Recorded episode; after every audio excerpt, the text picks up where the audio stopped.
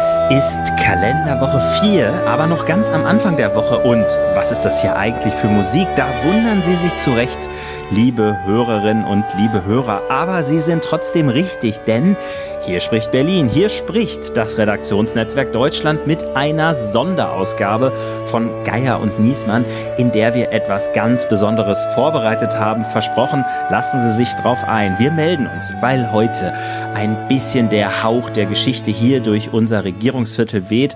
Heute hat in Berlin ein Staatsakt stattgefunden, die staatliche Gedenkfeier für, man kann schon sagen, einen deutschen Jahrhundertpolitiker, für Wolfgang Schäuble. Er war Bundesinnenminister, er war Bundesfinanzminister, er war Vorsitzender der CDU, er war Vorsitzender der Unionsfraktion im Deutschen Bundestag, er war Präsident des Deutschen Bundestages, er gilt als Architekt der deutschen Einheit, er gilt als einer der Wegbereiter des Hauptstadtumzugs nach Berlin und noch vieles mehr. Und mit dieser Musik hat heute auch der Staatsakt begonnen. Wolfgang Amadeus Mozart, gespielt von Musikern des West Eastern Divan Ensembles und natürlich, das wissen Geier und Niesmann-Hörer selbstverständlich, das ist das Ensemble von Daniel Barenboim gegründet, das zur Hälfte aus israelischen und arabischen Musikern besteht. Und falls Sie sich jetzt fragen, was das eigentlich soll, ob wir hier bei Geier und Niesmann Nova oder Kultur sind und warum wir jetzt eine Sonderfolge machen zum Staatsakt für Wolfgang Schäuble, das kann Ihnen eigentlich wirklich nur einer beantworten und zudem schalte ich jetzt rüber. Ich begrüße live im Reichstagsgebäude meine Muse und meinen Spiritus Rektor Steven Geier. Ja, hallo, vielen Dank. Vielen Dank, Andreas. Hallo, liebe Hörer und Hörerinnen. Ich melde mich tatsächlich hier von der, muss ein bisschen aufpassen, nicht so laut schreien, von der Plenarebene des Deutschen Bundestags. Wie Sie hören, hier ist gedämpfte Stimmung. Tatsächlich alle sind schwarz gekleidet, sogar die Hauptstadtjournalisten, die sonst ja immer ein bisschen schmuddelig sind. Auch ich heute ganz in schwarz und mit Nadelstreifen, außer Markus Söder. Der hat da nicht so drauf geachtet. Aber der Grund ist klar, hier im Saal hinter mir ist gerade der Staatsakt für Wolfgang Schäuble zu Ende gegangen. Und ja, ich habe ihn oben von der Pressetribüne im Saal verfolgt und ich muss sagen, das war ein beeindruckendes Bild. Also klar, vorne vom Rednerpult die Witwe von Wolfgang Schäuble, seine Frau Ingeborg. Daneben der Bundeskanzler, der Bundespräsident, die anderen Spitzen des Staates und als Ehrengast, das haben Sie vielleicht schon gehört, war da Frankreichs Staatspräsident Emmanuel Macron auf der Gästetribüne alle Leute, die was sind und mal was waren in der deutschen Bundespolitik. Angela Merkel, Ursula von der Leyen, Wolfgang Thierse, Rita Süßmuth und so weiter und so fort. Und auch im Saal unten wirklich äh, aller möglichen Ministerpräsidenten von Kretschmann bis Söder bis Haseloff amtierende und ehemalige Bundesminister. Also wirklich, man konnte durch die Reihen gucken und man hätte mit diesem Personal quasi die gesamte deutsche Nachkriegsgeschichte hier nacherzählen können. Und es zeigt natürlich auch, wie einflussreich Wolfgang Schäuble war und wie bedeutend und wie respektiert auch in der deutschen Politik. Ja, und woher kommt das? Natürlich, weil er so viele Weichen gestellt hat in der deutschen Nachkriegspolitik. Ich habe es eben schon gesagt, Einheitsvertrag, Hauptstadtbeschluss, Euro-Rettung, schwarze Null und es finden sich da auch noch viele mehr. Also man kann sagen, kaum ein Politiker hat die deutsche Geschichte der letzten 20, 30 Jahre so sehr geprägt wie Wolfgang Schäuble. Ja, man hat auch wirklich manchmal so ein bisschen den Eindruck, dass so ein bisschen äh, Forrest Gump-mäßig bei ihm war. Egal, welche Weichenstellung der deutschen Nachkriegsgeschichte passiert ist, im Hintergrund steht immer Wolfgang Schäuble und hat da auch was ausgehandelt oder unterschrieben oder jemandem die Hand geschüttelt. Und so war es eigentlich auch mit den ganzen politischen Weichenstellungen, die du schon genannt hast. Und an einige daran haben natürlich die Redner auf dieser Gedenkfeier erinnert. Und da können wir jetzt mal kurz reinhören. Wolfgang Schäuble war der vollendete Staatsdiener. Immer galt für ihn erst das Amt, dann die Person. Zum Schluss war er zu einer Instanz geworden, über Parteigrenzen hinweg. Seine Leidenschaft war das Parlament. 51 Jahre war er Abgeordneter. Niemand hat länger an einem deutschen Parlament gearbeitet wie er. Mit Ausnahme von Konrad Adenauer saß er mit allen deutschen Bundeskanzlern im Parlament. Er wusste, unsere Demokratie ist nicht selbstverständlich. Sie ist es wert, verteidigt zu werden. Und sie muss verteidigt werden, jeden Tag. Deutschland hat einen Staatsmann verloren. Europa hat eine Säule verloren. Frankreich hat einen Freund verloren. Wolfgang Schäuble hat als Bundesinnenminister und als Bundesfinanzminister an so gut wie allen europäischen Räten persönlich teilgenommen. Wolfgang Schäuble hat immer gewusst, wie wichtig diese persönlichen Begegnungen in der Politik sind. Er konnte in der Sache sehr hart sein. Und das hat ihm zum Beispiel in der Finanzkrise nicht nur neue Freunde eingetragen. Aber sein Umgang war immer fair. Er war immer bereit, seinem Gegenüber respektvoll zuzuhören und war immer bereit, im Interesse Europas Kompromisse zu machen.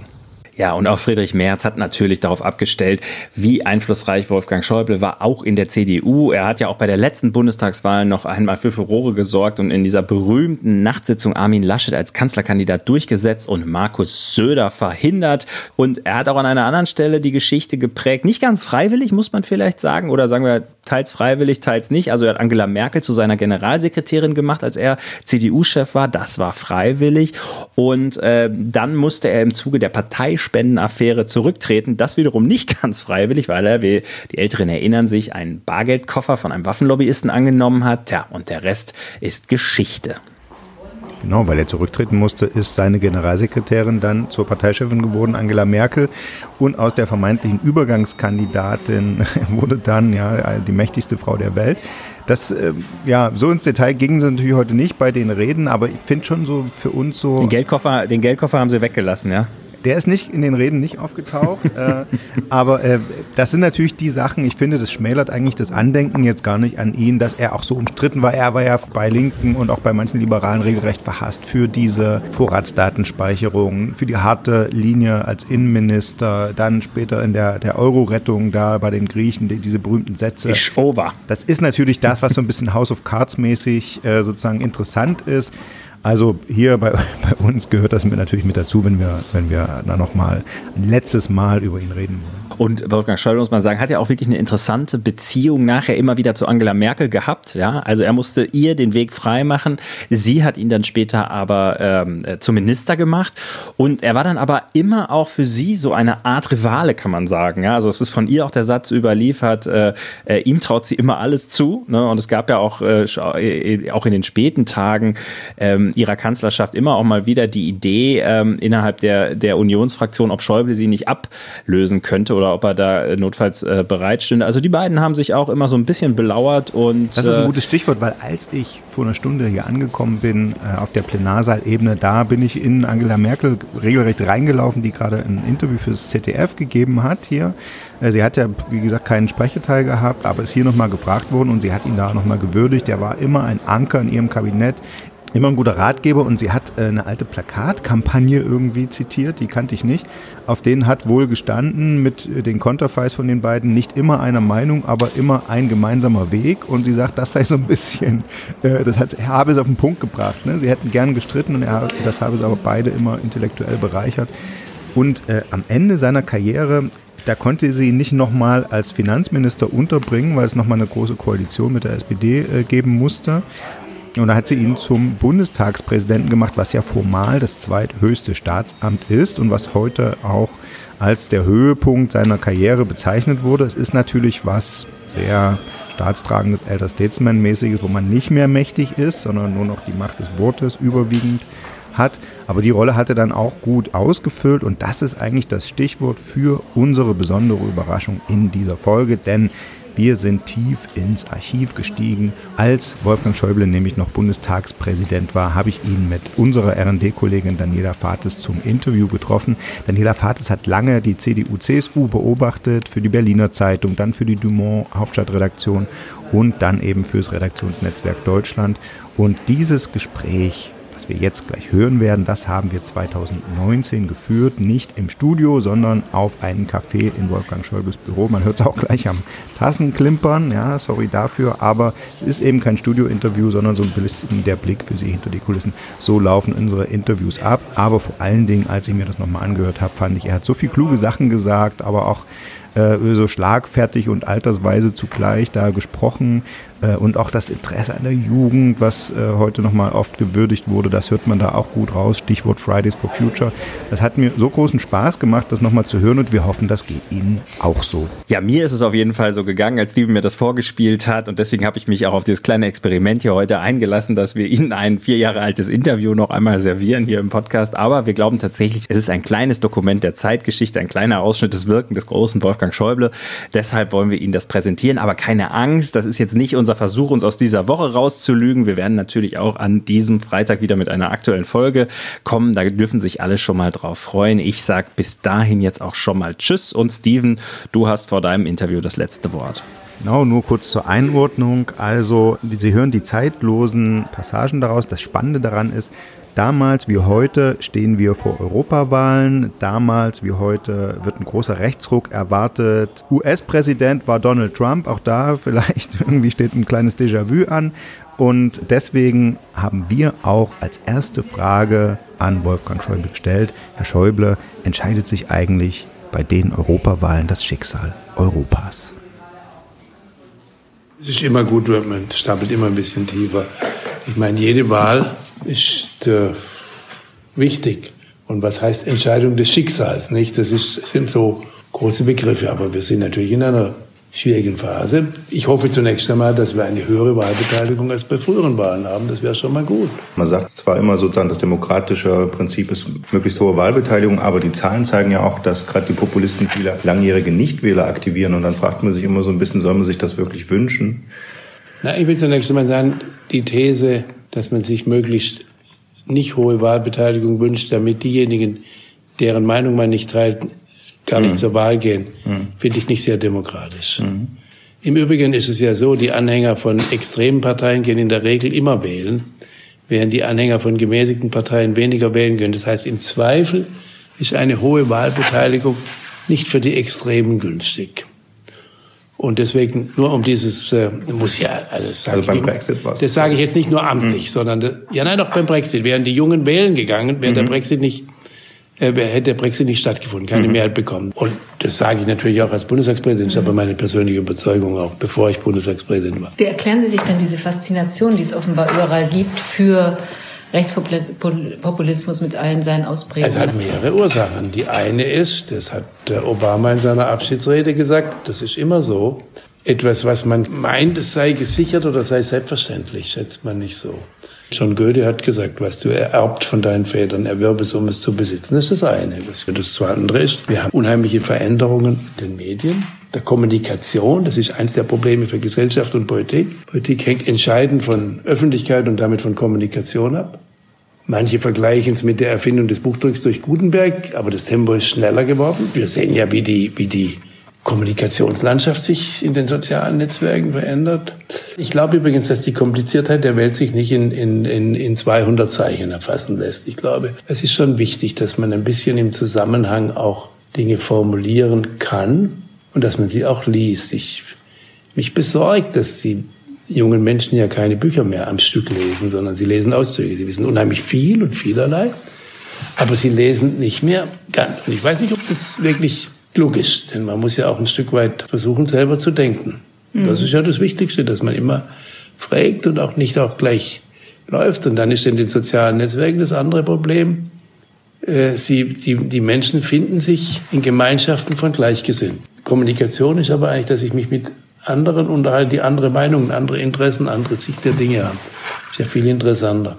Darauf haben wir noch keine guten Antworten. Nirgends in der westlichen Welt. Deswegen ist das westliche Modell unter Stress. Aber es spricht für unser Modell, dass die allermeisten Menschen gerne in solchen Ordnungen leben möchten. Mhm. Und wenn wir es nicht glauben, schauen wir uns die Nervosität von Diktatoren an. Die nämlich genau dies fürchten. Deswegen unterdrücken sie Pressefreiheit. Mhm. So. Also, insofern sollten wir nicht pessimistisch sein, sondern überlegen, wie wir in dieser Welt neue Herausforderungen, auf neue Herausforderungen bessere Antworten finden. Aber damit tun sich alle schwer und das ist auch eine Erklärung für die Krise aller Parteien in den westlichen Staaten. Und dann kommt ein drittes hinzu. Die Kommunikation, die Verfügbarkeit von Informationen, dass ja jeder Mensch glaubt, der hat über, braucht ja nur Google, kann sich alle Informationen beschaffen. Die macht es furchtbar schwer, bei der Vielzahl von Meinungen und Interessen zu Entscheidungen zu kommen. Und damit, und damit, ja, ich meine, das ist der Brexit, britische mhm. Ist gerade so idealtypisch. Sie finden gegen jede, gegen jede denkbare Lösung eine Mehrheit. Mhm. Sie finden keine für. Mhm. Wenn aber die Demokratien vor lauter Bedenken, Prüfen und so weiter nicht mehr zu Entscheidungen kommt, verliert sie ihre Legitimation, dann kommt der Ruf nach einem starken Mann.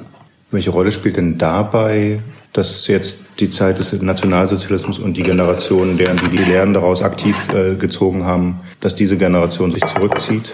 Das, das, worüber wir jetzt reden, ist ja eine Entwicklung, die mutatis mutandis, aber bei allen Abweichungen im Einzelnen überall in der westlichen Welt ist. Da kann ja die Frage, dass die, der Deutsch, die, Deutsch, die Besonderheit des, des Abgrunds der deutschen Geschichte in der ersten Hälfte des vergangenen Jahrhunderts das nicht alles erklären. Insofern würde ich glauben, das ist äh, nicht, nicht so von einer solchen Besonderheit. Aber natürlich ist klar, auch das spielt seine Rolle. Jede, jede Gesellschaft, jedes Land, jede Nation ist auch durch ihre Vergangenheit in einem stärkeren Maße, als es einem bewu oft bewusst ist, geprägt. Das ist doch völlig klar. Deswegen bin, werde ich seit den letzten Jahren nicht müde, wo ich kann, zu mahnen, dass wir die größte Errungenschaft der europäischen Einigung, nämlich die Überwindung der Jalta-Teilung Europas, die ja ein, auch ein Produkt dieser unglücklichen Vergangenheit war. Äh, und die haben wir überwunden mit der europäischen Einigung, mit dem Fall des Eisernen Vorhangs. Und das sollten wir jetzt bei allen Schwierigkeiten, bei allen Problemen, die ich nicht kleinrede, nicht gefährden. Wenn man das Buch dieses, ach, mein Namensgedächtnis lässt nach, dieses groß, großartigen jüdischen Historikers über das 20. Jahrhundert liest, der, der seinen Beginn, der Andiner, äh, er beginnt, indem er sagt, ich gucke mir dieses Jahrhundert an aus der Perspektive, ich sitze auf dieser Treppe in Sebastopol am Schwarzen Meer und gucke die Geschichte an.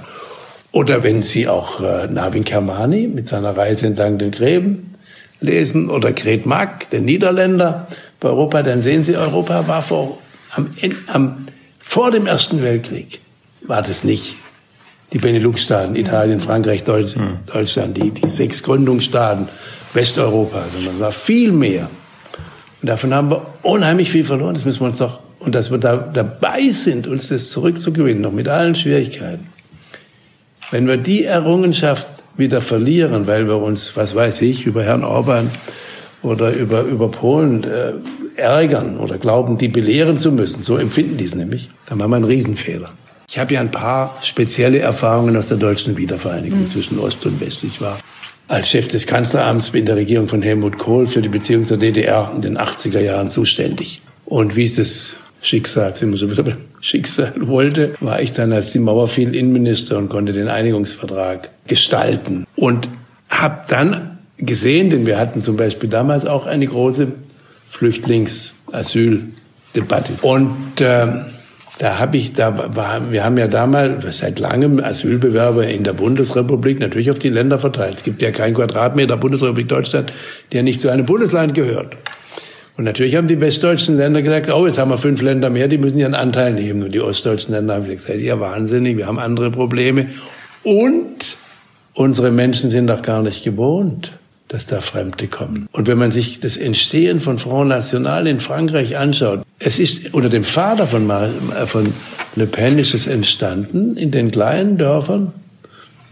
Front National 20 Prozent und mehr. Und, wenn man, und, und die haben mir gesagt, wenn man die Leute fragen, warum wählst du die Nazis, so sagen die Melzers, dann haben die gesagt, wegen der Ausländer. Sie hatten keine Ausländer. Mhm. Fremdenfeindlichkeit oder Angst, Abwehrhaltung entsteht dort, wo man sie nicht kennt. Wenn man sie kennt, ist es, das ja, so fängt Integration an. Das ist aber so und deswegen habe ich auch damals gesagt, wir sollten den Osteuropäern nicht jetzt da gleich mal eine proportionale Verteilung zwingen. Das ist, sie sollen ihre Solidarität, Europa geht nicht ohne Solidarität, auf ihre Weise zeigen und nicht so.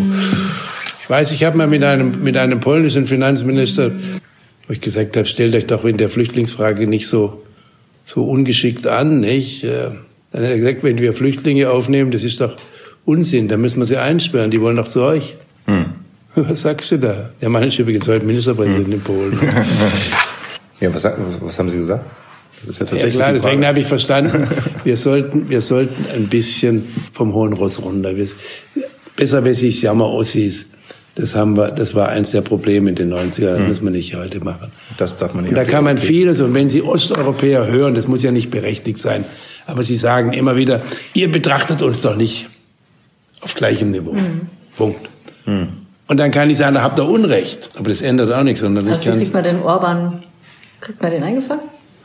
Das weiß ich, das kann ja vielleicht auch, ist denn die Frage, was ist Ursache, nicht? Kommt das Ei oder das nee. Huhn zuerst?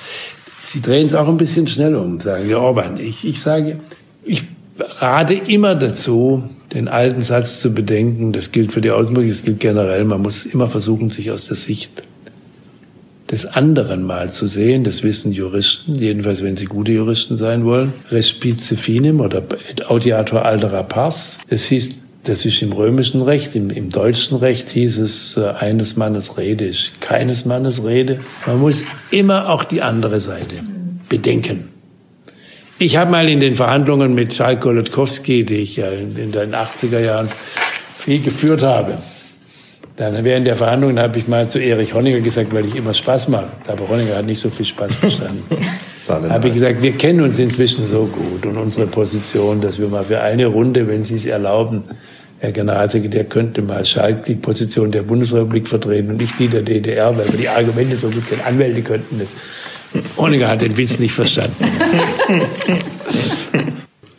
Das Ende des Kalten Kriegs war ja nun eine unglaubliche, wir haben es alle nicht für möglich gehalten und wir konnten uns gar nicht vorstellen, wie, wie dieses Wunder passieren kann.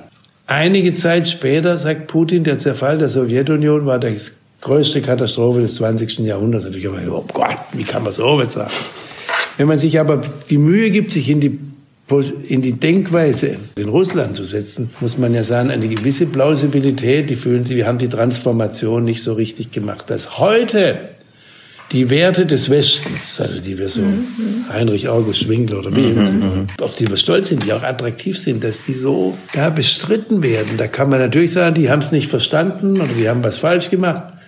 Oder man kann sagen, es ist uns die, dass unsere Rolle in der Transformation war auch nicht so glücklich.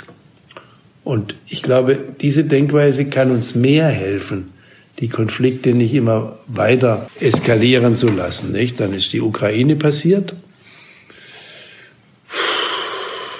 Und äh, in der Ukraine-Katastrophe äh, oder Krise 2014, die wir ja seitdem haben, da war ja dann auch die Reaktion der Bundeskanzlerin, das muss man immer wieder sagen, sie hat Sie hat ja die Lehren aus der Geschichte richtig gezogen, indem sie gesagt hat, das können wir nicht akzeptieren, aber wir machen nicht die Fehler früherer Jahrhunderte. Die andere haben darauf gedrängt in der früheren, in, in der Weise, wir liefern den Waffen und dann geht's weiter und dann eskaliert's und das kann keine Lösung sein. Aber wir sind lange nicht am Ende und dafür brauchen wir alle diese Fragen, brauchen wir ein starkes Europa. Und deswegen, um Ihre Frage nun zu beantworten, ist die Europawahl doch eine Schicksalswahl. Aber was ja sozusagen jetzt von außen kommt, äh, diese, diese Klimademonstration ist ja sozusagen, die, die jungen Leute sind offenbar politisiert. Das hatten auch wir nicht so auf dem Schirm, dass es für so eine große Bewegung reicht. Ist das nicht, wäre das nicht auch ein Thema, wo die Union quasi sich da sortieren müsste, besser, stärker darauf eingehen? Sie macht's gerade, aber in der Tat wünsche ich mir auch, ich meine, äh, ich finde erstens gut, dass junge Leute sich engagieren. Also Sie wollen ja auch nicht sagen, dass Ihnen die, die Dringlichkeit der ökologischen Probleme nicht auf dem Schirm war, sondern Sie haben nur nicht erwartet, dass junge Menschen, genau. das geht heute so in der Kommunikation, setzt sich ein Mädchen in Schweden äh, vor, vor das Parlament ein paar Wochen lang und dann entsteht daraus über die, so ist die neue Kommunikation eine völlig andere. Hm. Und das ist eher ein mutmachendes Zeichen. Natürlich kann das nicht heißen, ich meine, ich bin ja so ein bisschen so, man gefragt wurde, ich sage, na gut, wenn Sie jeden Freitag in Zukunft demonstrieren, dann soll man halt samstags wieder Schule machen, ne? und freitags wird demonstriert. Spaß beiseite. Die Politik, das ist ja nur ein Aufruf. Wir brauchen auch Entscheidungen. Wenn wir zu lange reden, ich meine, wir brauchen für den Bau von zwei Güterzuggleisen von, von, von Mannheim bis Basel 40 Jahre in Deutschland. Mhm. Der Flughafen für Berlin, Brandenburg. Wir diskutieren über manche Sachen endlos. Es ist gut, dass manches auch gründlich diskutiert wird. Die Demokratie lebt, ist auch nicht die für Effizienz vorhanden. Das ist auch gut so. Man sollte es auch gründlich machen. Aber gelegentlich muss man auch entscheiden. Und wenn wir die Mutter oder das Grundereignis der Weltklimadebatte war Kyoto. Da war die Umweltministerin, die deutsche Umweltministerin, die hieß Angela Merkel. Jetzt sind wir über 20 Jahre danach. Haben die Klimakonferenz in Paris gehabt, wo alle am Ende ganz begeistert waren. Und wir erfüllen die Verpflichtungen, die wir selber da übernommen haben. Nicht. Was bedeutet das? Was muss man entscheiden? Da muss man mehr tun. Was denn? Was nicht geht und was ich doch verstehe, dass junge Leute das nicht akzeptieren, ist, dass man Vereinbarungen trifft und sie dann nicht erfüllt. Und wir können das Argument, wenn ich dann höre, ja, aber das nützt ja sowieso nichts, weil wenn die Chinesen nicht und so. Wir müssen unser Ding dazu machen. Das ist im Übrigen mutatis mutandis mit der Verteidigung auch nicht anders. Bin in Freiburg bei der, äh, bei der Veranstaltung im Rotte-Gymnasium von Schülern gefragt worden, ja, und was ich da mit der 2% Verteidigungsausgaben und so halte, dann habe ich gesagt, schauen Sie, wenn wir der Meinung sind, dass wir was für Verteidigung tun müssen, dass wir es nicht alleine tun können, sondern mit anderen, ob in der NATO oder europäisch. Und wenn dann abgesprochen ist, ist nun zweit, wir müssen auch mehr Europäer mehr Verantwortung übernehmen. Schon Kennedy hat gefordert eine faire Lastenverteilung. Das ist ja keine Erfindung von Präsident Trump, hat auch nicht Unrecht. Und wenn wir dann, ob nun zwei Prozent oder fünf Prozent oder ein Prozent, lasse ich dahingestellt, aber wenn wir eine Vereinbarung treffen, alle, und wir dann sagen, aber wir halten uns nicht dran, ist das nicht gut. Und wir müssen ein bisschen, das ist meine Rolle als Bundestagspräsident, als Älterer in der deutschen Politik, immer wieder zu mahnen, lasst uns in unserer besonderen deutschen Rolle und Verantwortung an das halten, was wir vereinbaren. Punkt. Aber wenn ich eben höre, ja, sind alle einig, muss was tun, aber es darf niemanden belasten. Das wird nicht gehen. Allen wohl und niemand weh. Das ist Fassenacht beim MCC, das war der Mandra Karnevalsclub, da kommt der Spruch her. Sie müssen dann auch den Menschen sagen, ja gut, dann müssen wir den Verbrauch von fossilen Brennstoffen ich bin sehr für marktwirtschaftliche Lösungen, damit Sie mich nicht falsch verstehen. Aber dann heißt es eben, dass wir die Kosten der Umwelt, die in den, die so einfach nicht in die, eingepreist werden, die müssen wir einpreisen oder irgend so. Und da gibt es ja viele Vorschläge. Im, Im vergangenen Herbst haben der, haben der Chef des Potsdamer Instituts für, und der Chef des Deutschen Sachverständigenrats Schmidt gemeinsam den Vorschlag gemacht. Ja, warum sagen wir nicht so, was machen wir jetzt? Mhm. Und dann kann man immer noch über die Einzelheiten da kann man, aber man muss die Entscheidung treffen. Und das verstehe ich, die Ungeduld der jungen Leute, das war ja die Frage. Und, und begrüße sie, denn die Ungeduld der jungen Leute wird Druck machen. Es ist doch so, wir Menschen, wenn es uns einigermaßen ordentlich geht, sind eigentlich nicht so sehr für Veränderungen. Das weiß man auch schon aus äh, lange. Und deswegen sind Krisen ja auch Chancen. Und deswegen ist Druck gut. Und wenn die Jungen Druck machen und ungeduldig werden, begrüße ich das. Deswegen müssen sie trotzdem auch eine gute Schulausbildung kriegen. Das kriegen ja. die aber schon miteinander hin. Ich habe aber schon wieder Proteste von Lehrern gekriegt, die den Lehrern in den Rücken fallen können, indem ich gesagt habe, na ja, damit werden die schon alle vernünftig umgehen. Und ähm, was die Klimaneutralität betrifft, würden Sie sagen, das, da braucht man ja auch äh, Maßnahmen. Ich bin für Klimaneutralität, finde ich wunderbar, wenn daraus nicht wieder ein, ein, ein, wenn daraus nicht wieder eine Täuschung wird. Ich bin da vorsichtig. Mhm. Äh, ich finde, lass uns mal ganz konkret machen. Und zwar, lass uns noch einmal, politische Führung hat die, ist das manchmal das Schwierige daran, dass du Entscheidungen treffen musst, die Menschen auch in ihren persönlichen Interessen ein Stück weit betreffen. Das ist nicht kein Vergnügen, aber manchmal für der Umwelt zuliebe muss es zum Beispiel, muss ich eben Lösungen finden, die, wo man nicht einfach immer in allem so weitermachen kann. Würden Sie sagen, man müsste auch noch mal über die Atomkraft diskutieren? Weltweit wird das getan. Und da ich vorher schon gesagt habe, wir sollten ein bisschen vorsichtig sein, wenn, wenn wir äh, anders als alle anderen machen.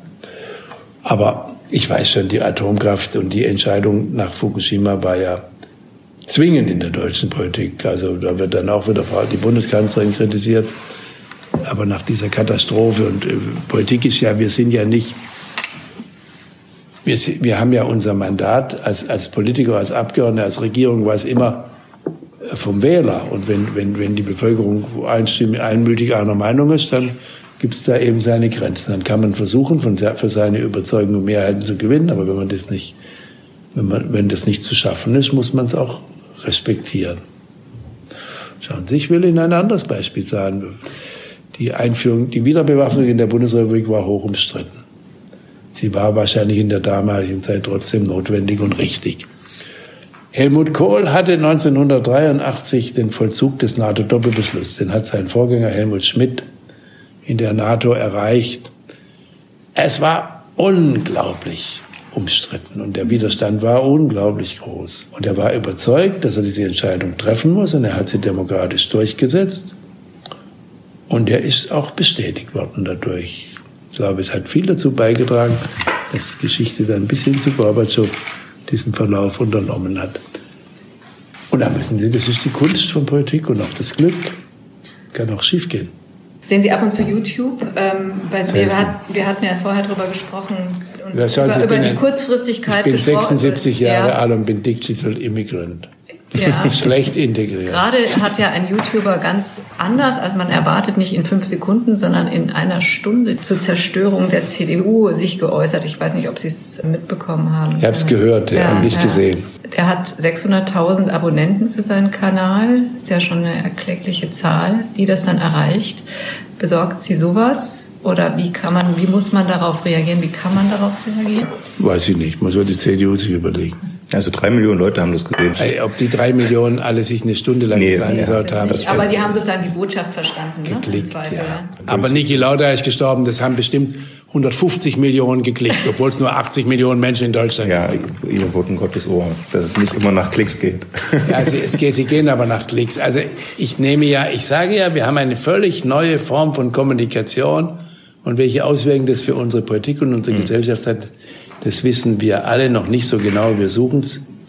Einer, der es relativ früh, relativ gut begriffen hat, ist der derzeitige amerikanische Präsident. Ich habe es bestimmt nicht so gut und so früh begriffen. Ich bin auch nicht amerikanischer Präsident. Das ist ein gutes Schlusswort. Ja, ja das ist äh, noch nicht. Aber das werden sie auch nicht mehr. Ja, die, muss man die, müssen, die müssten ihre Verfassung ändern. Ja. Ich habe eine Enkeltochter, die kann Präsidentin werden aber die ist erst ein Jahr alt.